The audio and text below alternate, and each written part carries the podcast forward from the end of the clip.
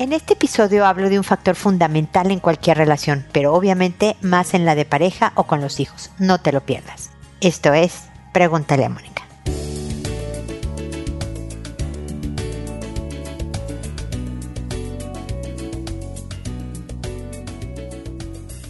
Bienvenidos amigos una vez más a Pregúntale a Mónica. Soy Mónica Bulnes de Lara, como siempre feliz de encontrarme con ustedes en este espacio en donde les cuento que ya estoy de regreso en Chile. Después de pasar una larga temporada, la más larga desde que he vivido fuera de mi país, en México con mi familia, estuve un mes, una semana para ser exactos, eh, vengo recargada de pilas, extrañándolos más que nunca a mi querido papá de 84 años con Alzheimer, a mi querida familia, mis hermanas, mis sobrinos y demás, bien llenita de comida mexicana, así que con nueva energía para hablar de los temas que yo espero nos enriquezcan a todos porque lo vivimos diariamente, ¿no? Yo ya tengo hijos adultos, ya no estoy criando, pero de todas maneras tengo una relación con ellos y hoy voy a hablar de cómo mantener un, un factor que mantiene una buena relación. No se diga en la de pareja, tengo un esposo por más de 31 años, bueno, 31 años y varios días.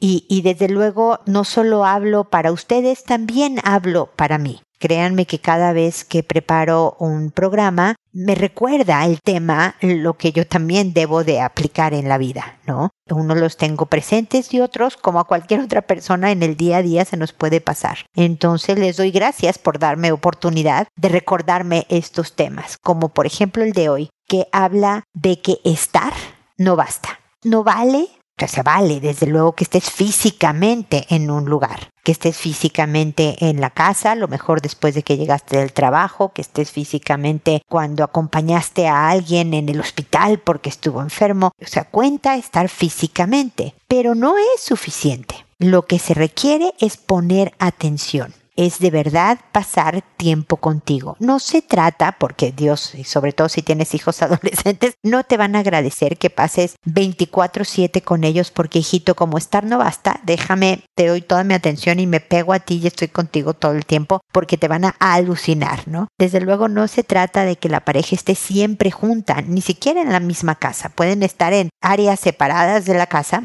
cada quien haciendo lo suyo, eso es sano. Debe de correr aire entre la pareja, ¿no? O sea, de estas distancias. En algún episodio hablé de esto. El episodio, si no mal recuerdo, se llama Tiempo para mí, tiempo para ti, tiempo para nosotros. Es importante tener estos espacios separados de la pareja. Pero cuando estamos, necesitamos estar por completo, con nuestra atención también. Si cuando tú me hablas, seas mi hijo, seas mi pareja, seas una amiga, seas quien seas. Yo estoy con la vista en mi celular.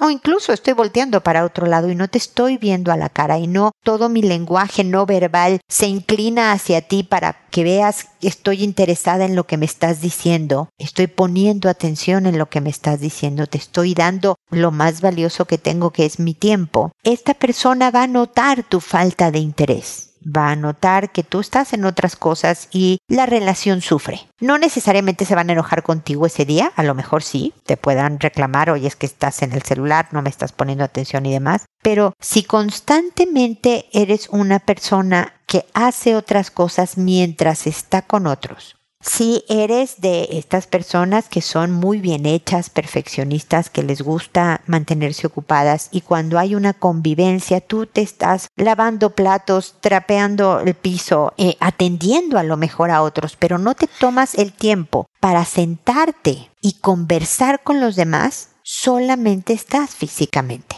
¿Qué cuenta? Como te digo, pero que no es suficiente. Así que el día de hoy mi comentario inicial es solo eso, un recordatorio de que debemos estar en toda la extensión de la palabra, que significa incluir nuestra atención, no quiere decir que dejes de hacer las otras cosas, no quiere decir que llegue un momento en que ya cada quien haga sus actividades, sino verdaderamente ahora que estamos conectados y me estás contando algo, aunque tengas dos años, bueno, a los dos años hablas poco, pero que tengas cinco años y tu hijito vino a contarte algo importante de su vida, en ese momento deja lo que estés haciendo, no sigas escribiendo en la computadora, no, no sigas haciendo la comida, para un minuto y dale toda tu atención. Contacto visual, ojalá te pongas a la altura del pequeñín para que vea que lo que quieres es darle todo tu tiempo. Y después de que ya te contó ya, a lo mejor cada quien para lo suyo. Eso le da una calidad distinta a nuestras relaciones, las hace fuertes, duraderas, cariñosas. Así que es un recordatorio para todos, espero que te sea de utilidad. Ya saben que si hay dudas al respecto o quieran una consulta particular sobre este tema u otros, lo pueden hacer a través de mi página en www.preguntaleamónica.com en el botón envíame tu pregunta. Ahí me llegará mi correo personal y podré responderles como lo voy a hacer ahora. Ahora me voy, me dispongo a responder a sus consultas y las reglas del juego son las siguientes, las reglas del programa son estas. Contesto por orden de llegada. A todo mundo le cambio el nombre para que su consulta sea anónima que es un programa internacional, entonces me llegan de muchas partes del mundo sus consultas y por lo tanto es muy difícil que alguien sepa quién me escribe que incluso cuando me han pedido, oye, elimina esta parte porque gente que conozco que te oye también me podía identificar, la elimino desde luego, pero a mí me sirve para contexto, lo cual es muy útil. Que una vez que he respondido y el episodio se publica en la página, les envío un correo a las personas que me consultaron diciéndoles el número de episodio, el título del mismo, el nombre que les puse, el nombre ficticio que les puse, y ahora les pongo el directo para que puedan ir hacia allá y escuchar el episodio y escuchar mis comentarios. Lo hago de esta manera y no les respondo directamente por, por correo porque me oye más gente de la que me escribe y lo que la idea del programa es ofrecer estrategias de ayuda y de, de apoyo en las situaciones que estén viviendo. Y todos hemos vivido más o menos situaciones similares de una u otra persona y yo puedo aplicar los mismos principios. A lo mejor yo le estoy respondiendo a alguien sobre su hijo, pero le puede aplicar a su amiga o a su pareja o a su compañero de trabajo porque son principios de inteligencia emocional, son principios de relaciones interpersonales, principios de comunicación que puede aplicar para muchas gentes. Que siempre contesto. Me puedo tardar algunos días, como lo pueden vivir cada uno a los que les respondo, pero aunque ustedes ya hayan resuelto el tema, trato de llegar con algo que complemente y pueda servir. Creo que eso es todo. Así que empiezo el día de hoy con Rufina, que me dice, hola señora Mónica, tengo una hija de 17 años que no está bien y quiero llevarla al psicólogo y ella no quiere ir. ¿Cómo puedo hacer para convencerla? Atenta a sus comentarios. Pues sí, Rufina, es complicado cuando una joven adolescente no siente la necesidad de ir por orientación. Es para que la terapia realmente se le pueda sacar jugo, obviamente el contar con que no vaya obligada, sino que vaya pensando si me puede servir, es útil. Lo primero que te sugiero, fíjate tú, es que vayas tú con la psicóloga y que le cuentes a tu hija, fíjate que tú me dices que no quieres ir, yo respeto eso, voy a ir yo, porque a lo mejor me puede dar orientación de cómo apoyarte mejor como madre y demás. Entonces tú vas a la terapia y efectivamente le puedes decir, mira, siento que mi hija no está bien por estas razones, ¿cómo puedo ser yo útil? Bla, bla, bla. Y luego le puedes decir, oye hija, te quiero pedir el favor que vayas a la psicóloga a contarle de mí para que me pueda apoyar realmente en darme ideas de cómo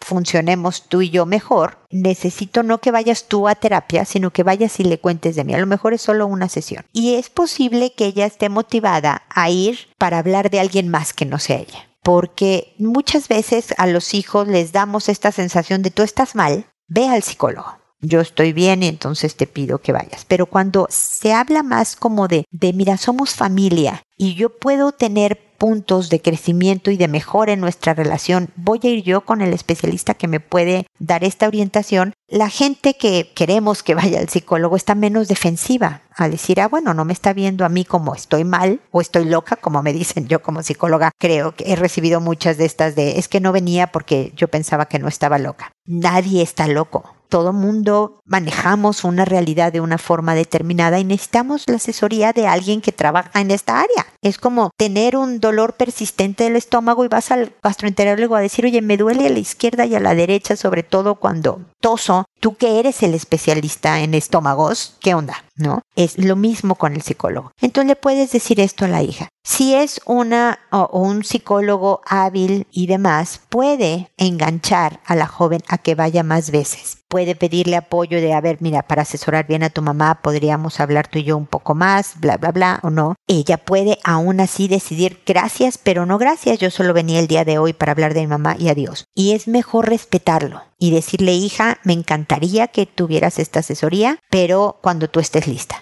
¿Ok? Yo mientras tanto me seguiré asesorando para apoyarte mejor y ver cómo va a través de esa estrategia, Rufina, pero no como una estrategia de manipulación, sino como una sincera estrategia de ser útil para tu hija, de apoyarla en lo que necesita, de aprender un poco más de ti, a lo mejor como persona y madre, y de que si ella decide no ir al psicólogo nunca, que yo creo, no por ser psicóloga, pero creo que a todos nos hace bien de repente una revisión personal de cómo somos y cómo funcionamos, pero si ella decide que no va a ir al psicólogo, tú por lo menos sí tendrás varias ideas y estrategias y técnicas y formas de de tener una mejor relación con tu hija, que ya eso va a ser enriquecedor en sí mismo. Entonces, cuéntame qué opinas de esta idea, cómo te fue, etcétera, etcétera. A ver cómo les va. Espero que tu hija esté mejor. Seguimos en contacto, Rufina. Simona, por otro lado, me dice, hola Mónica, gracias por este espacio. Estoy triste, tengo que separarme y no quiero. Yo pedí que nos separáramos. Peleamos constantemente, nos hemos faltado al respeto mutuamente. Él es una persona muy complicada, de mal humor, egoísta, muy enfermizo. La enfermedad no me molesta, pero sí cómo se pone de insolente porque está de mala onda. Y yo soy muy impulsiva, ofendo donde más duele, soy súper gritona, etc. Los dos somos buenas personas, pero nunca nos hemos entendido ni complementado. Yo creo que él me aviva lo peor de mí y que me ha hecho alguien iracunda. A mí me gusta mi familia y me duele mucho pensar que lo más sano y digno es separarse. Él no quiere. Él propone separarse por un tiempo y ver qué pasa. Él quiere saber si me va a extrañar. Él siempre me ha querido menos que yo a él. A él también le cuesta aceptar que ya no seríamos familia. ¿Cómo hago para mantenerme en pie y seguir con la separación? Ya me ha pasado que digo me separo y después me quedo aquí. O incluso le he dicho que no quiero que se vaya. Ayer estaba segura y él me decía que no. Hoy ya habla de la logística de la separación diciendo aún que esperemos y seamos radicales y a mí ya me está entrando una pena increíble. A veces me dan ganas de decirle a todo el mundo de la separación y así no tener cara para echarme hacia atrás, o hacer algo tan radical que yo sepa que no hay vuelta atrás. Escribo esto como manera de desahogo y gritando por ayuda. ¿Cómo la gente logra separarse cuando aún hay amor? Pero está tan herido que ya no da más, de tanta falta de respeto con frases que no salen del corazón, pero de la ira momentánea. Te odio, eres lo peor que me ha pasado, ojalá te mueras, tirarle cosas, etc ya por amor propio y por ejemplo a los hijos, sientes que debes parar? Gracias y bendiciones, Mónica. Gracias a ti, Simona, lamento muchísimo, muchísimo el estado en que está tu relación. Si tú sientes que por salud mental, emocional, por ejemplo, por dar un buen ejemplo y todo esto debe separarse, ni hablar. Me dices, ¿cómo, ¿cómo le hace uno para hacerlo? Nada más se avienta, Simona. Nada más da el brinco puedes ayudarte contando que te vas a separar, si eso te impulsa a seguir con el asunto. La cosa, mi querida Simona, es el punto al que llegaron y yo creo que va a servir de mucho alivio el que ya no se estén lastimando y faltando al respeto y haciendo este ambiente pues nocivo en la casa, tóxico en la casa, que como bien dices da un mal ejemplo a los hijos. Así no deben de ser las relaciones no tienen por qué tenerse, quererse por un lado tanto y por el otro lado lastimarse donde más duele, ¿no? Le permitiste a la circunstancia que sacara lo peor de ti. Porque la verdad, Simona, es que nadie más que tú tiene control de ti. No es tu, tu, pareja, no es el calentamiento global, eres tú quien decide, voy a dar rienda suelta a esta rabia. Eres tú quien la deja ir. Entonces, independientemente si te separas para una mayor paz interior, para una tranquilidad y para un aprender a llevarse mejor, porque tienen hijos en común y eso los va a unir toda la vida. Eso los hace que estén juntos hasta que la muerte los separe. Los hijos, más que cualquier rito civil o religioso, hace que una pareja tenga que ver para siempre, porque va a haber los hijos son pequeños, por lo que me ponías de contexto en, tu correo, cosas de, de, escuela, eventos, cumpleaños, navidades, luego conocer a los novios y luego bodas y luego nietos y luego hasta que la muerte los separe, Simona. Entonces, qué importante es que independientemente de que te separes, que des el salto, no hay más, y vas a estar bien triste por un buen rato. Espero que no demasiado largo, pero pues obviamente es la pérdida importante de un momento fundamental de tu vida, del padre de tus hijos. Entonces, no se puede hacer sin sufrirlo. El, el pedir a ver cómo me separo sin que me duela, eso no existe. Pero por lo menos sáquele provecho, Simona no estoy hablando con tu pareja, así que no lo puedo decir a él, te lo digo a ti.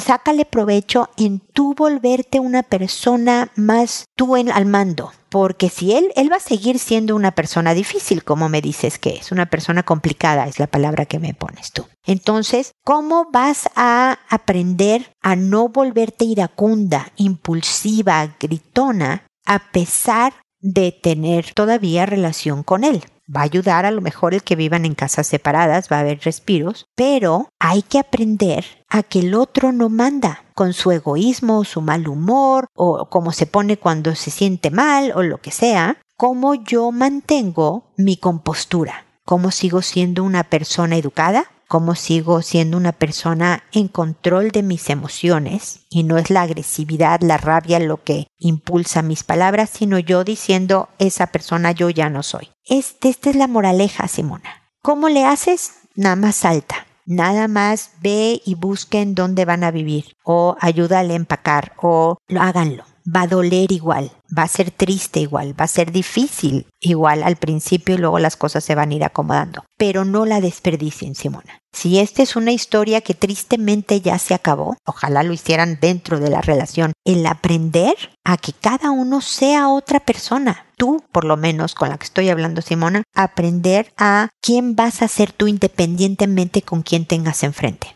Tú quién vas a ser, S-E-R, luego qué vas a hacer para promover esto de ser esta persona y poco a poco vas a tener otro tipo de relación, otro tipo de ambiente, otro tipo de paz interior que te va a hacer muchísimo bien, definitivamente le va a hacer muy bien a tus hijos y desde luego incluso a el papá de tus hijos, a la relación que tienes con él. Ese es el desafío, Simona, no tanto el lograr separarte. ese es un desafío gigante, ¿no? Bueno, es muy fuerte pero el principal y el más valioso es lo que tú decidas qué persona vas a ser, no, no hacer de con H, sino qué persona vas a ser de ahora en adelante, porque creo que eso de verdad va a ir cambiando tu vida poco a poco. Ojalá sigamos en contacto para acompañarte en todo este proceso. Simona, cuéntame qué opinas y cómo va todo. Espero que todos, a pesar de la turbulencia del principio, se encuentren bien muy pronto. ¿Ok? Seguimos en contacto. Y Tobías me dice, hola Mónica, muchas gracias por tu labor de tantos años. Es una luz en el camino. Gracias, Tobías. Te deseo que sigas iluminando la vida de todos los que te escuchamos. Eres muy amable, Tobías. Muchas gracias. Y bueno, ya aprovechando de tus consejos, fíjate que quería aprovechar para una consulta.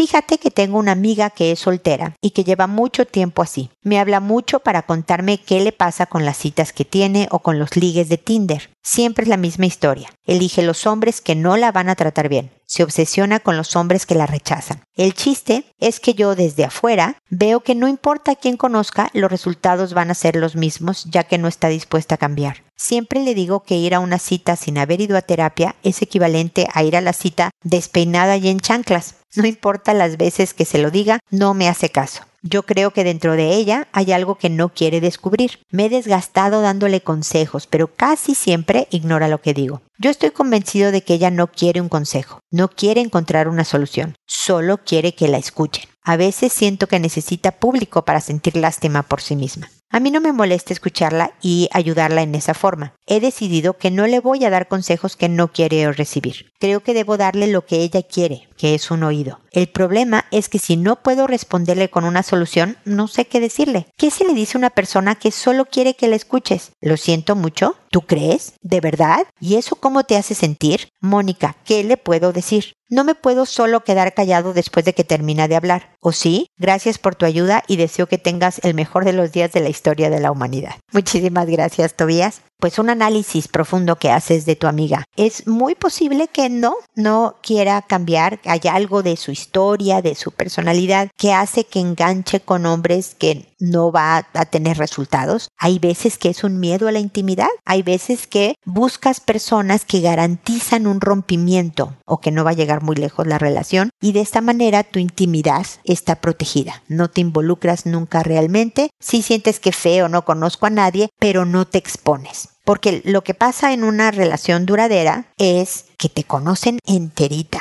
en las buenas y en las malas, tus defectos, tu lado oscuro, lo bueno también y lo lindo que puedas tener. Y eso asusta. El que alguien te vea por completo asusta. Pero también cuando estás en una buena relación no hay nada mejor que saber que el otro sepa lo peor de ti y aún así te quiera y aún así quiera seguir contigo. Porque pues también tú estás trabajando por ser una mejor persona. Lo mismo pasa con la pareja con la que estás. Tú sabes todo de esa persona después de mucho tiempo, pero también ella trabaja en ser una mejor persona y una mejor pareja para ti. Esa es una buena relación. Pero a lo mejor tu amiga se está protegiendo de llegar a ese paso en donde de verdad me conozcan, ¿qué tal que los desilusiono y finalmente me rechazan? Ya conociéndome, porque si me cortan a los dos días, pues en realidad no me conocieron, entonces sí, chin, que lata que siempre conozco mal los hombres, pero no pasó a mayores. Cuando me terminan después de haberme conocido más profundamente, ahí es donde los miedos empiezan a surgir.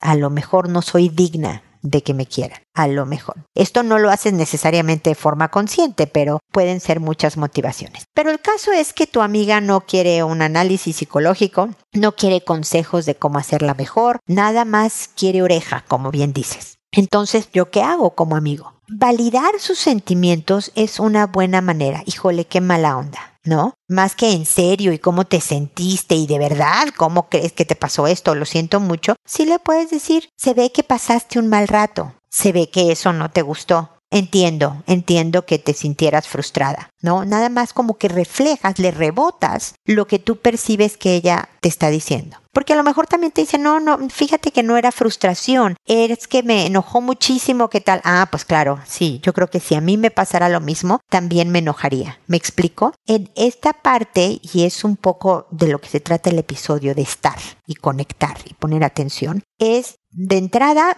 que nos ayuda a ser mejores personas, porque hay veces que queremos dar a la persona, al otro, lo que nosotros creemos que el otro necesita para estar mejor, porque la quieres a tu amiga pero a veces tenemos que controlarnos, nuestros impulsos de compostura general, y nada más darle a la persona lo que la persona quiere. Entonces el reflejar, el validar sus sentimientos, el hacer nota de que entendiste lo que te estaba diciendo, ¿no? De, ah, claro, yo también me enojaría. Híjole, qué difícil estuvo eso. Y de repente parte de lo que me estás diciendo tú, Tobías. Además le puedes decir, híjole, lo siento mucho, que, que berrinche, ¿no? O lo siento mucho que pasaste ese mal rato. Y de verdad, ¿y cómo te sentiste? O sea, todas estas cosas creo que va a hacer que realmente conecte. A lo mejor te reclama, ¿eh? a veces ah, ¿por qué no me aconsejas? No, porque a lo mejor también te puede estar pidiendo que la aconsejes, no para hacerlo, pero por lo menos para reflexionar, a lo mejor. Pero solo da consejos cuando te los pidan.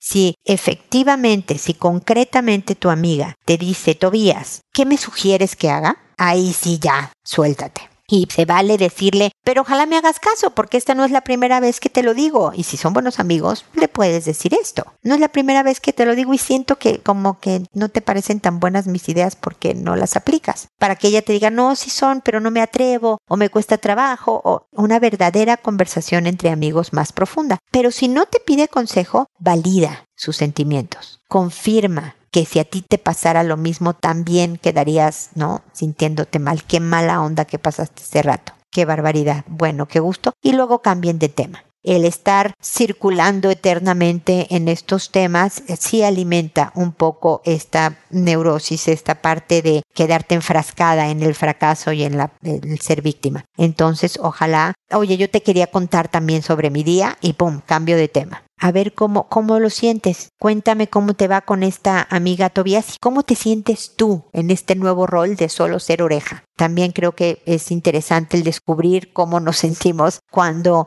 cedemos parte de lo que queremos hacer por la petición del otro. Entonces es parte de aprender de uno mismo y parte interesante de la vida. Espero de todas maneras, Tobías, que sigamos en contacto. Y espero, amigos, que nos volvamos a encontrar en un episodio más de Pregúntale a Mónica. Y recuerda, siempre decide ser amable. Hasta pronto.